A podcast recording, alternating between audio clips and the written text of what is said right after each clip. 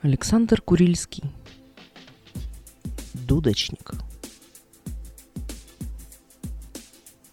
Я не помню, сколько мне лет. Наверное, столько же, сколько лесу, в котором живу. По вечерам я выхожу на опушку и играю на свирели. За это крестьяне из окрестных деревень называют меня дудочник. Осенью, после сбора урожая, они пляшут и веселятся, всю ночь жгут костры. А я играю для них из темноты леса. Одинокий, как волчий и свободный, как ветер. Как-то прозрачным весенним утром на опушку леса выехал рыцарь на белом единороге и, не поднимая забрала, глухо сказал «Послушай, дудочник, через неделю я женюсь на принцессе Аркалине. Если ты будешь играть на свадьбе, я щедро заплачу». Торжество началось в полдень. Замок был полон гостей – в каминах жарились быки, а вертел и крутил огромный черный паук. Невеста с женихом сидели во главе стола. Рядом с ними распорядитель свадьбы, скромно одетый человек, больше похожий на актера, чем на дворянина. По залу бегали шуты и хохотали над своими же шутками, передразнивали гостей и делали им нос растопыренными пальцами. Но я не замечал ни дурацких колпаков, ни благородных дам, ни кавалеров – я не слышал рева фанфар и вержания волынок. Я видел лишь лицо Аркалины, ее огромные синие глаза и пшеничные волосы под золотой короной. Никогда еще я не встречал такой прекрасной девушки. Почему же, когда я встретил ее, она выходит замуж за другого? Я прожил столько лет в ожидании чуда, но чудо это произошло с другим человеком.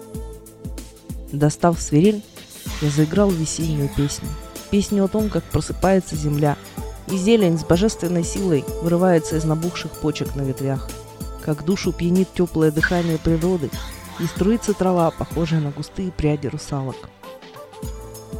«Прекрасная Аркалина!» — сказал я, закончив играть.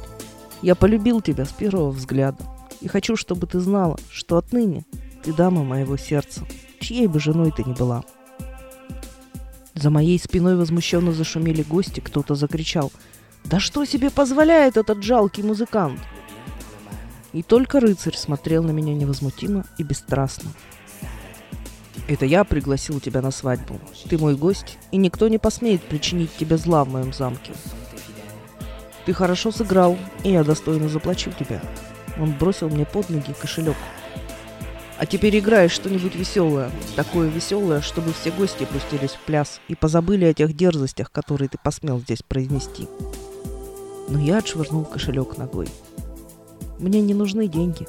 К чему они, живущему в лесу?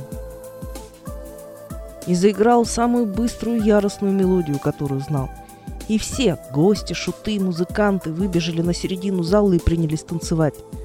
За высокими окнами стало темно, почти все свечи в зале погасли, и люди начали падать от усталости. Поймав молящий взгляд Аркалины, я прекратил играть и сказал, «Все в этом замке в моей власти. Я могу подчинить любого. Но перед тобой, прекрасная Аркалина, я отступаю и покорно спрашиваю, могу ли я надеяться, что когда-нибудь ты вспомнишь обо мне, и в сердце твоем загорится огонь любви к бедному дудочнику?» Я прижал ее ладонь к своей груди, и тут что-то случилось. В моей руке лежала лишь тряпичная кукла, а рядом на полу валялся крохотный рыцарь в жестяных латах. Гости смеялись и хлопали в ладоши, а распорядитель свадьбы им кланялся. Надеюсь, всем понравилось сегодняшнее представление под названием «Дудочник на свадьбе принцессы Аркалины и рыцаря Бальтазара. Взываю к вашей щедрости». Потом гости разъехались, и мы остались вдвоем. Не обижайся на меня за этот обман. Я должен как-то зарабатывать на жизнь. Он взял у меня из рук Аркалину. Да, в эту куклу можно влюбиться, так она красива. Она даже может ожить на время. Но жизненной силы в ней хватает ненадолго. Мы вышли из замка. Светила луна. Над зубчатыми башнями метались черные тени. «Дудочник, хочешь, мы будем вдвоем давать представление?» «Нет, я не люблю обмана. Лучше я буду играть крестьянам. Они, по крайней мере, настоящие». Я повернулся к нему спиной и пошел по тропинке, свободный как ветер и одинокий как волчий вой.